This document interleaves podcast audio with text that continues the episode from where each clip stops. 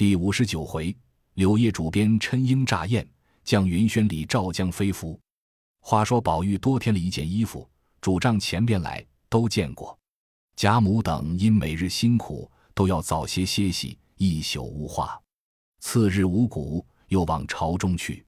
离送灵日不远，鸳鸯、琥珀、翡翠、玻璃四人都忙着打点贾母之物，玉串、彩云、彩霞等皆打点王夫人之物，当面查点与跟随管事媳妇们。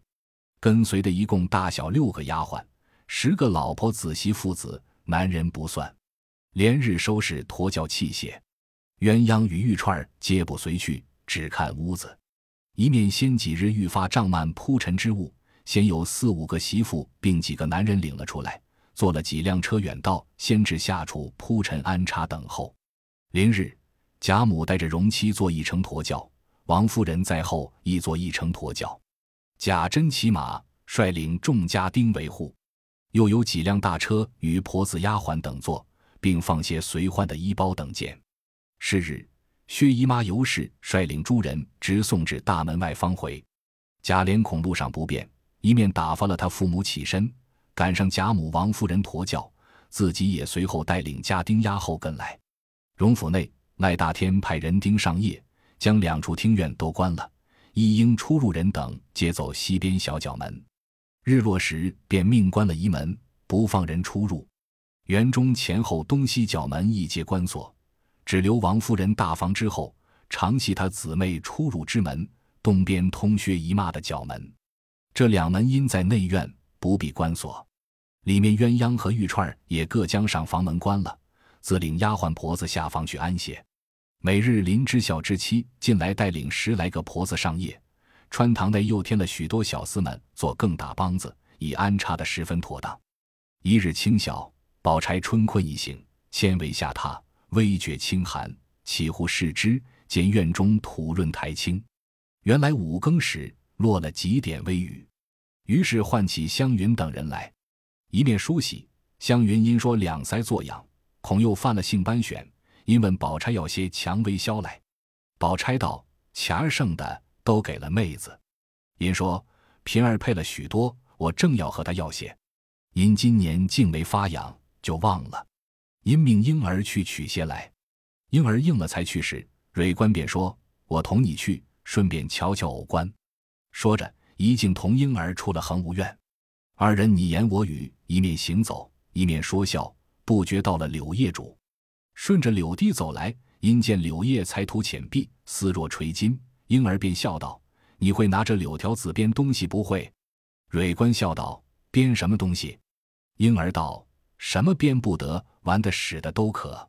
等我摘些下来，带着叶子编个花篮，采了各色花放在里头，才是好玩呢。”说着，且不去取消，且伸手挽翠披巾，采了许多嫩条，命蕊官拿着，他却一行走一行编花篮，随路见花便采一二枝，编出一个玲珑过梁的篮子，枝上自有本来的翠叶满布，将花放上，却也别致有趣。喜得蕊官笑道：“好姐姐，给了我爸。”婴儿笑道：“这一个咱们送林姑娘，回来咱们再多采些，编几个大家玩。”说着，来至潇湘馆中，黛玉也正陈妆，见了篮子，便笑说：“这个新鲜花篮是谁编的？”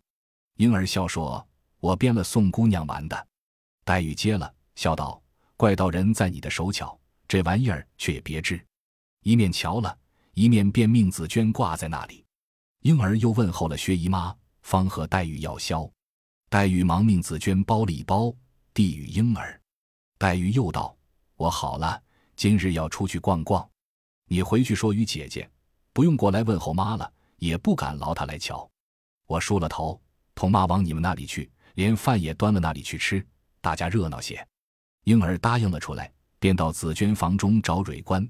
只见藕官与蕊官二人正说得高兴，不能相舍。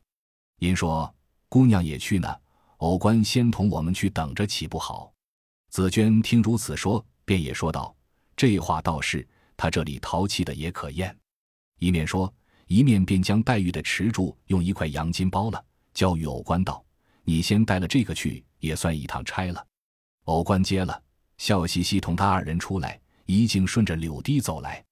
婴儿便又采些柳条，月性坐在山石上编起来，又命蕊官先送了箫去再来。他二人只顾爱看他编，哪里舍得去？婴儿只管催他们说：“你们再不去，我也不编了。”偶官便说：“我同你去了，再快回来。”二人方去了。这里婴儿正编，只见河伯的小女春燕走来，笑问：“姐姐编什么呢？”正说着，蕊偶二人也到了。春燕便向偶官道：“前儿你到底烧什么纸？被我姨妈看见了，要告你没告成。”倒被宝玉赖了他一大些不是，气得他一五一十告诉我妈：“你们在外头这二三年积了些什么仇恨，如今还不解开？”偶官笑道：“有什么仇恨？他们不知足，反怨我们。在外头这两年，别的东西不算，只算我们的米菜，不知赚了多少家去，何家子吃不了，还有每日买东买西赚的钱在外。逢我们使他们一使儿，就怨天怨地的。”你说说，可有良心？春燕笑道：“她是我的姨妈，也不好向着外人反说她的。怨不得宝玉说，女孩未出嫁时是颗无价的宝珠，出了嫁，不知怎么就变出许多的不好的毛病来。虽是颗珠子，却没有光彩宝色，是颗死珠了。再老了，更变的不是珠子，竟是鱼眼睛了。分明一个人，怎么变出三样来？这话虽是混话，倒也有些不差。”别人不知道，只说我妈和姨妈，她老姊妹两个，如今越老了，越把钱看得真了。先是老姐儿两个在家抱怨，没个差事，没个进意。幸亏有了这园子，把我挑进来，可巧把我分在怡红院，家里省了我一个人的费用不算外，每月还有四五百钱的余剩，这也还说不够。后来老姊妹二人都派到梨香院去照看他们，偶官认了我姨妈，方官认了我妈。这几年着实宽裕了，如今挪进来也算撒开手了，还止无厌。你说好笑不好笑？我姨妈刚和偶官吵了，接着我妈为洗头就和方官吵，方官连要洗头也不给她洗。昨日得了月钱，推不去了，买了东西先叫我洗。我想了一想，我自己有钱就没钱，要洗时不管袭人、晴雯、麝月那一个跟前。和他们说一声也都容易，何必借这个光？好没意思，所以我不洗。他又叫我妹妹小军洗了，才叫方官。果然就吵起来，接着又要给宝玉吹汤。你说可笑死了人！我见他一进来，我就告诉那些规矩，他只不信，只要强做知道的，足的讨个没趣儿。幸亏园里的人多，倒没人分记得清楚，谁是谁的亲故。若有人记得。只有我们一家人吵，什么意思呢？你这会子又跑了来弄这个，这一带地上的东西都是我姑娘管着。她一得了这地方，比得了永远基业还厉害。每日早起晚睡，自己辛苦了还不算，每日逼着我们来照看，生恐有人糟蹋。我又怕误了我的差事。如今进来了，老姑嫂两个照看的谨谨慎慎，一根草也不许人动。你还掐这些花儿，又折它的嫩树，他们即刻就来仔细他们抱怨。婴儿道：“别人乱折乱掐使不得，独我使得。自从分了地基之后，每日各房里皆有分利，吃的不用算，单算花草玩意儿，谁管什么？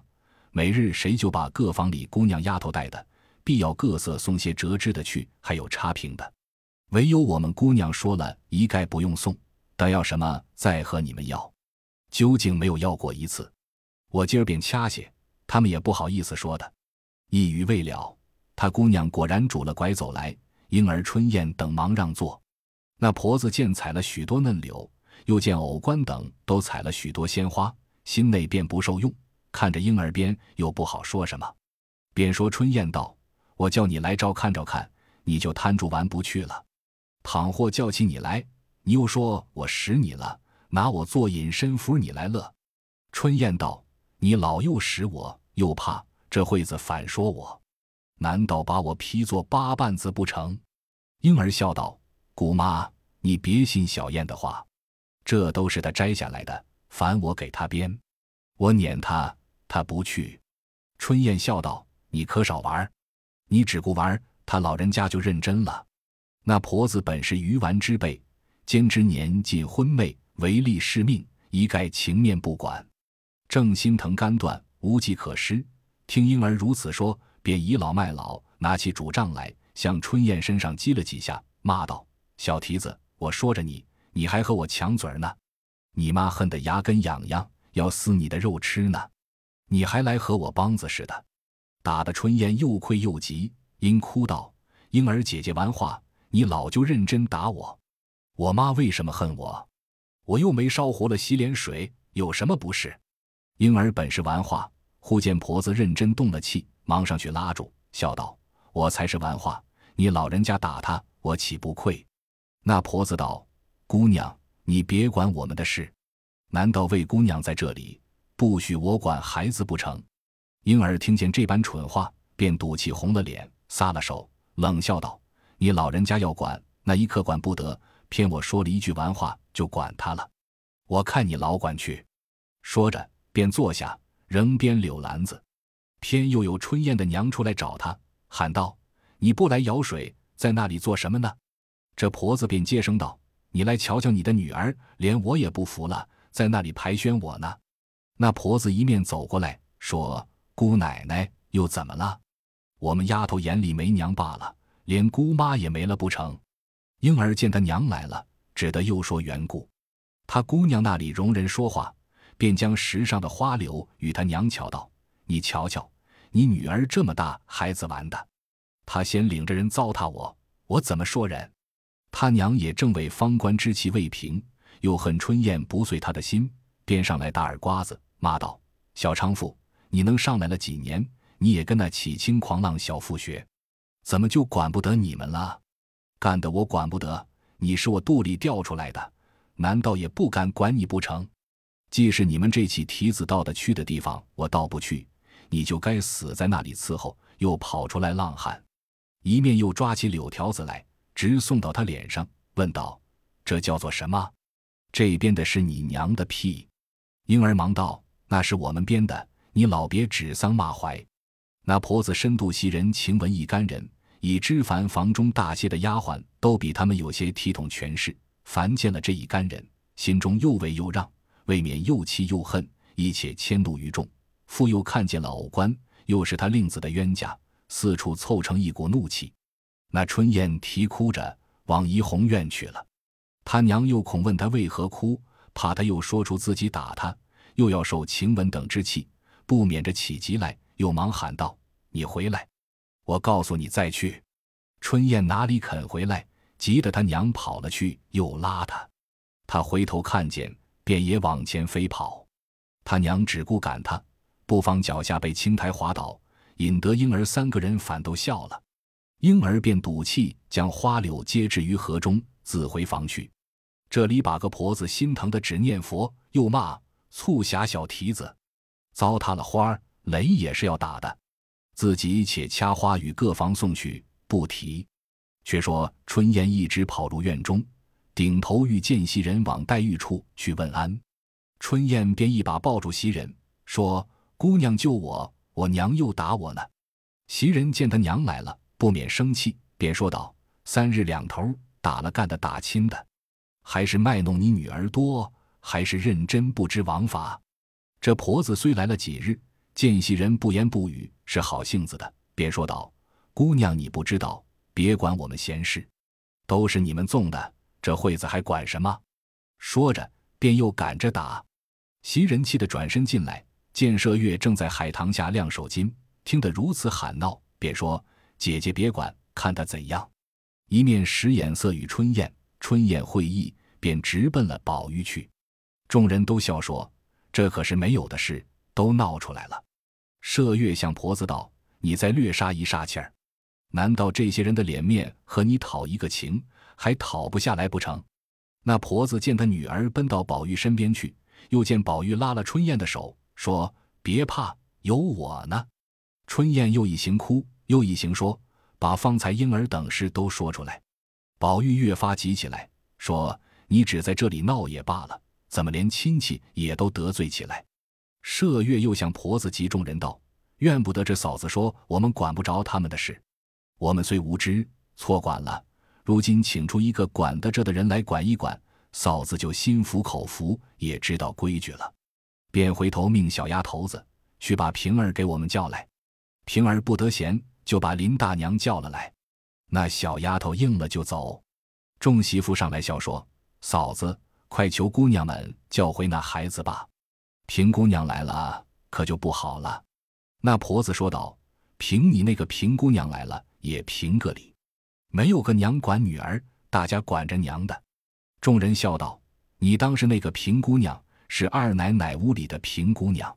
她有情呢，说你两句，她一翻脸，嫂子你吃不了兜着走。”说话之间，只见那小丫头子回来说：“平姑娘正有事，问我做什么。我告诉了她。